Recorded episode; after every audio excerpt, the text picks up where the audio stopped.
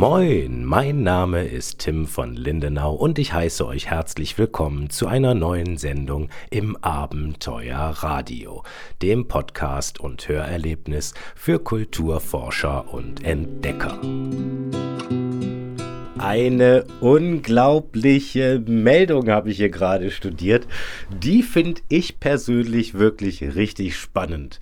Und zwar der Standard.de schreibt von einem, Ent, äh, von einem Fund wiederum aus Österreich, aus der schönen Stadt Wien. 4000 Jahre alter Apfel bei Ausgrabungen in Wien entdeckt. Ja, ist das irre? Ein 4000 Jahre alter Apfel. ja, es handelt sich hierbei nicht um einen Zuchtapfel, so wie wir den heute kennen, weil vor 4000 Jahren gab es solche äh, Äpfel noch nicht. Es gab dort damals nur die Wildäpfel, auch in verschiedenen Arten.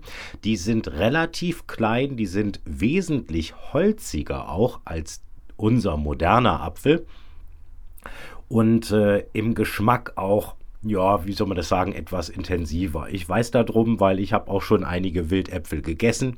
Die gibt es ja heute immer noch. Es gibt auch irgendwie ganz, ganz alte Apfelsorten noch, äh, wo man Wildäpfel auch heute noch benutzt, um sie äh, zum Mosten zu verwerten oder für anderes.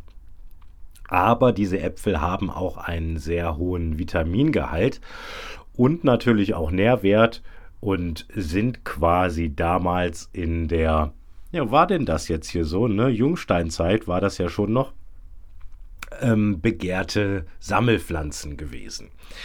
Äh, beziehungsweise Sammelfrüchte, ne? Genau, richtig. Ja, bei den Ausgrabungen in Wien-Oberla fand man also die verkohlten Überreste dieses Apfels. Es ist wohl so gewesen, dass man, äh, dass dieser Apfel ganz klar äh, Dörrobst hätte sein sollen.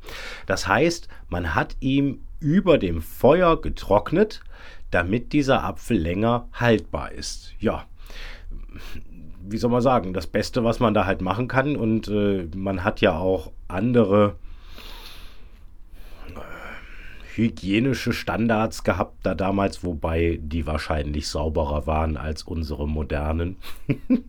Äh, wir haben uns ja jahrzehntelang einreden lassen, dass wir alles keimfrei halten müssen, weil sonst werden wir krank und sonst geht alles kaputt und verdirbt.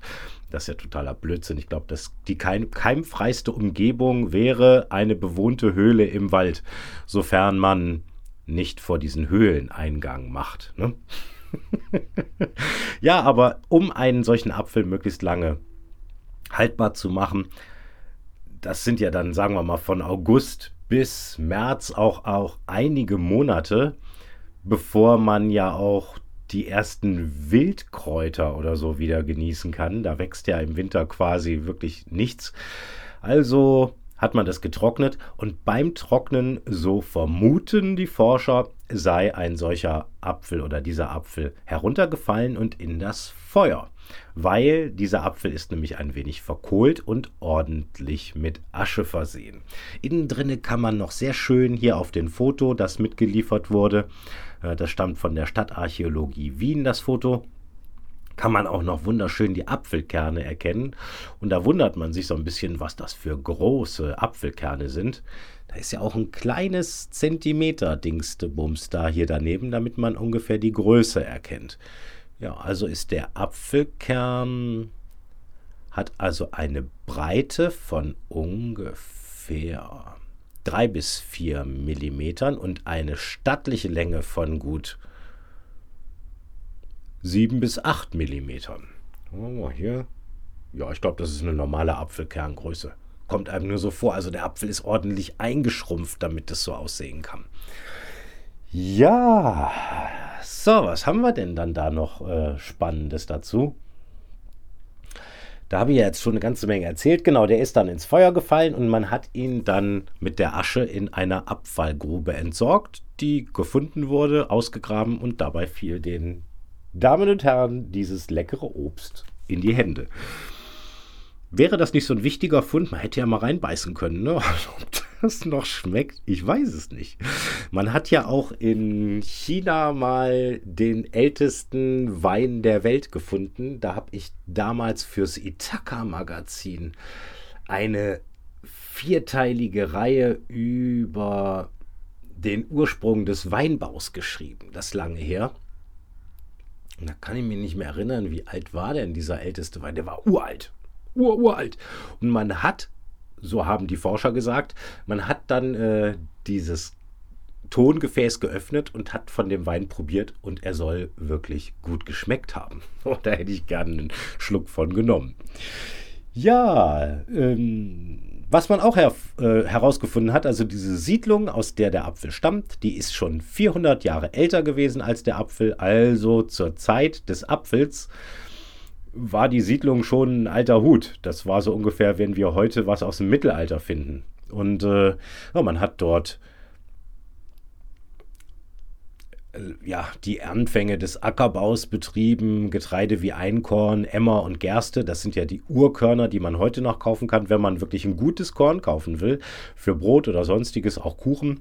Dann ist Einkorn, Emmermehl äh, oder Emmermehl, das sind so quasi die Urkörner. Die haben noch wirklich richtig viele Mineralstoffe. Die sind richtig gesund, weil die einfach schon lange in Vergessenheit geraten sind und deswegen auch nicht so überzüchtet sind so heißt es. Ja, Hülsenfrüchte, man hat Rinder, Schweine, Schafe und Ziegen gehalten.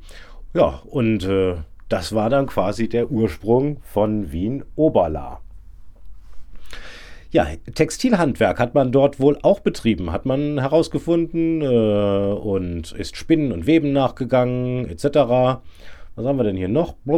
Genau, bei dem gefundenen Apfel handelt es sich mit Sicherheit um einen europäischen Wildapfel, Malus sylvestris, den man damals im umliegenden Wald geerntet hat. Ja, man kann man sich das vorstellen, damals gab es noch Wälder, wo wilde Apfel wuchsen. Äpfel, wilde Äpfel wuchsen. Ja, das ist ja heute nicht mehr wirklich denkbar. Ich habe noch nie in einem Wald einen wilden Apfelbaum gesehen, aber ich habe halt, ja, so Wildäpfel tatsächlich am Wegesrand irgendwo schon gesehen und auch geerntet und probiert. Wie gesagt, die sind einfach holzig und oh, keine Delikatesse. Ja, schöne Meldung, die fand ich richtig klasse, die wollte ich auch mal ein bisschen näher betrachten. Ihr habt ja schon ein Bild gesehen im Podcast-Beitrag von dem Apfel. Und ja, was mache ich denn hier als nächstes? Mal hier gucken. Machen wir denn dann, wenn das mit dem Apfel vorbei ist? Oh, da haben wir ja hier noch die antike Spardose. Tausend Jahre alte Goldmünzen. Oh, das wird bestimmt auch ein bisschen spannend. Der Artikel gibt auch ein bisschen was her. Ihr könnt euch also darauf freuen, in den kommenden Tagen. Und das war's auch schon für heute. Ich hoffe, ihr hattet ein spannendes Hörerlebnis und seid ein klein wenig schlauer als zuvor. Unterstützt meine Arbeit mit einer Spende in die Abenteuerspardose. Den Link findet ihr gleich unter diesem Beitrag oder auf meiner Internetseite timvonlindenau.de.